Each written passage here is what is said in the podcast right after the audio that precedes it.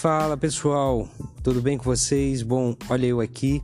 Uh, hoje a gente vai iniciar nosso primeiro podcast falando sobre o Pilates. E como não poderia ser diferente, uh, vou falar um pouquinho da história, tá bom? Sobre de onde surgiu o Pilates. Então vamos lá. Tudo começou aí com o nascimento de Joseph Pilates. É isso mesmo. O método tem o sobrenome de seu autor, que é o Joseph Pilates. Ele nasceu em 1880 na Alemanha.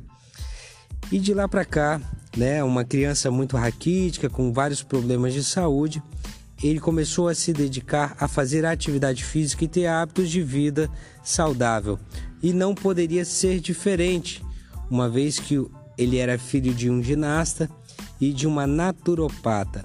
Então, do pai dele, ele herdou aí essa herança voltada mais para a questão de atividade física. Ele procurou fazer bastante atividade física, uh, trabalhar sua força, sua flexibilidade. E da mãe, essa visão mais holística, essa questão mais voltada aí para o contato com a natureza, com a alimentação saudável. E uh, ele teve muito sucesso com isso né? E após a sua infância e sua adolescência, ele não parou de fazer atividade física. Na verdade, ele se apaixonou por essa questão de atividade física. E aí começou a estudar sobre anatomia, fisiologia, física, ah, biologia, enfim. Ele se dedicou muito ao aprendizado de como o nosso corpo funciona e, claro, como a atividade física e uma vida saudável pode melhorar a nossa condição de vida. Ah, atingindo aí a sua idade adulta, mais ou menos por volta de 1912, ele imigra pra, para a Inglaterra, onde ele foi boxeador, trabalhou com várias outras coisas como circo e também foi professor de defesa pessoal da polícia local. Só que a chegada da Primeira Grande Guerra em 1914, ele foi preso e foi levado para um campo de concentração onde é, tinham ah, pessoas que eram de nações em conflito com a Inglaterra para poder ficar lá sob supervisão da coroa britânica. E lá ele, obviamente, adotou a sua filosofia de vida. E aí começou a convidar vários detentos a participar de atividade física e a promover essa atividade física na sua ala lá, lá no seu pavilhão. E existiam algumas pessoas que estavam acamadas, que não conseguiam se movimentar, né? não conseguiam fazer esse contato de atividade física uh, com mais intensidade. E ele teve a grande ideia de retirar molas da cama uh, para poder fazer exercício. E ele foi improvisando ali, utilizando o recurso da mola.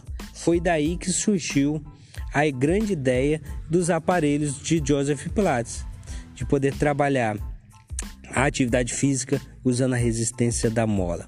E essa sacada foi muito bacana e é usada até hoje. Claro, uh, antigamente era muito rústica essa, esse tipo de, de, é, é, de atividade física, uma vez que a situação era precária onde ele estava. Mas depois que a guerra acabou, ah, no início da ascensão nazista na, na Europa, ele migrou para os Estados Unidos, onde conheceu aí a sua esposa uh, no navio e fundou em Nova York, próximo a Broadway, uh, o seu primeiro estúdio. E aí foi desenvolvendo as suas técnicas baseadas aí uh, no seu conhecimento prévio.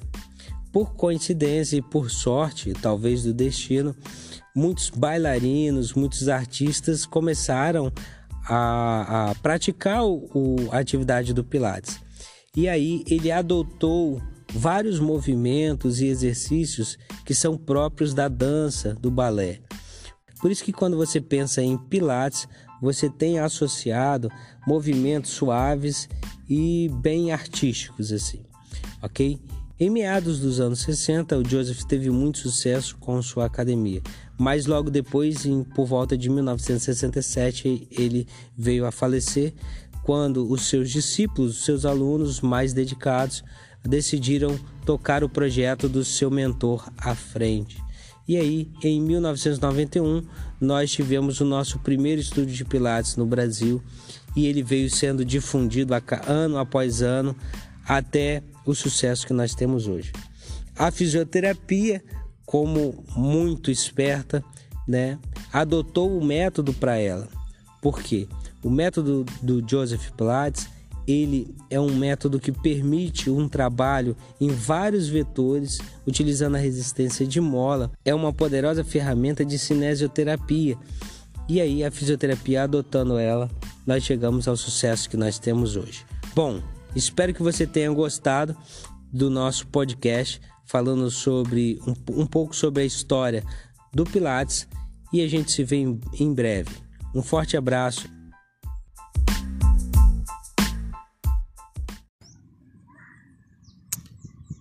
Fala pessoal, tudo bem? Olha eu mais uma vez aqui, mais uma terça-feira, dia 1 de dezembro de 2020. Uh, ah, vim dividir com vocês. Bom, hoje eu estou aqui no Parque da Cidade, na Pedra da Cebola, então talvez você vai ouvir alguns ruídos aqui, né? Talvez o vento, talvez algumas pessoas brincando e curtindo uh, o dia maravilhoso que Deus nos deu.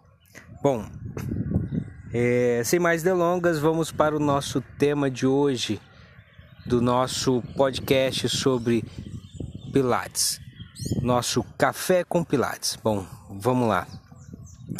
Hoje eu quero dividir com vocês o legado que o Pilates deixou para toda a humanidade. Para você também, é, é isso mesmo, ele deixou um legado. Porque veja, o Pilates não é uma atividade física qualquer. O Pilates ele é um método, um estilo de vida. E o Pilates, obviamente, deixou uh, essa todo esse legado para gente. E o que é ele? A gente, nós, nós definimos como a powerhouse. Ele falava muito sobre powerhouse, ou seja, a casa de força, né? Uh, qual a importância de nós trabalharmos bastante o fortalecimento da, de toda a parede abdominal, transverso abdominais, reto, oblíquos, a estabilização central, né, que ele definia como a casa de força, né, essa powerhouse. E esta, esse trabalho de fortalecimento de toda essa, dessa, essa região uh, se dá através do processo respiratório, ou seja, Pilates sempre deu muita importância a fase respiratória, como as pessoas respiram. Ele já dizia que quem aprende a respirar, aprende a viver. E é justamente isso que eu queria levar você a refletir. Como você está trabalhando a sua respiração, como você está estabilizando a sua casa de força, né, a sua powerhouse.